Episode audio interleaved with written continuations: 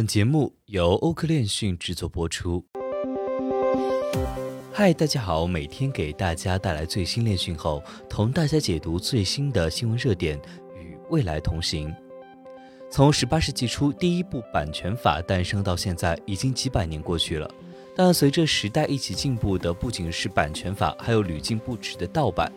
盗版呢，对内容创作者的利益损害被反复提及。但诡异的是，盗版作为一个人人皆知的政治错误，却俨然成为了我们日常生活中的一部分。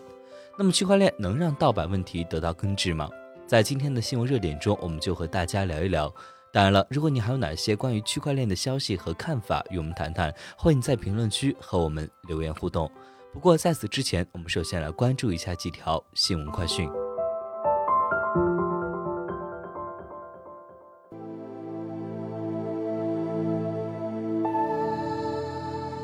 首先，我们来了解一下为什么盗版会泛滥呢？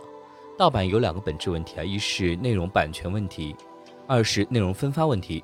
这两个问题，因为区块链浪潮的到来呢，有了根治的可能。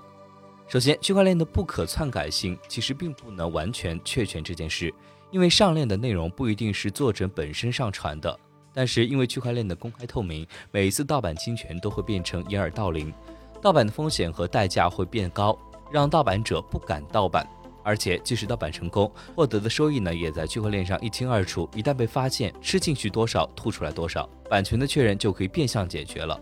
即使风险高，只要有买卖，盗版的市场就会存在。为了利益，铤而走险的人不少。盗版之所以杀不尽、封不完，最关键的原因是内容消费的高价格让消费者望而却步。中介公司的价值之一是打击盗版，但也正是中介公司让内容产品的成本提高了。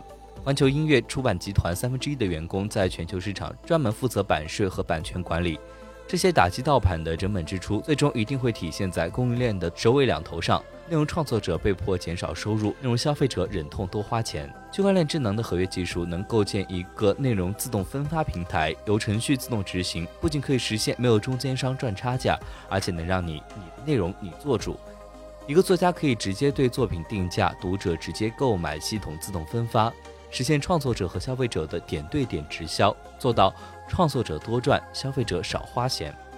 消费盗版的更加解决途径，不是更大力度打击盗版，而是让每个消费者觉得盗版不值得。若花小钱就可以享受正版，还有必要冒着巨大的风险使用盗版吗？在区块链出现之前，每一份内容和消费者是不强关联的。买卖结束之后，内容传播、推广、举报全凭喜好。虽然消费者被鼓励帮创作者维权，但这不是义务。实际上，消费者的二次传播、推广以及维护版权等的行为都贡献了价值，但没有任何收益。这些行为的价值难以衡量，所以消费者无法获得应有的价值回馈。这些原来难以衡量价值的行为，都可以被无限细分的 token 给承载起来，通过智能合约的自动执行，实现一份有效的耕耘，一份精准的收获。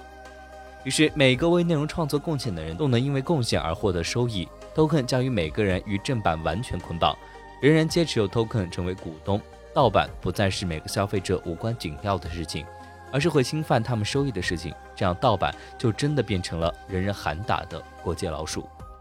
区块链的不可篡改方便版权确认，区块链的公开透明提高了盗版作恶的成本，合约身份的自动分发减少中间成本，token 的捆绑内容和消费者，让打击盗版变成了人人有责。区块链无法直接解决盗版，但有望通过技术手段和激励机制，让盗版逐渐退出市场。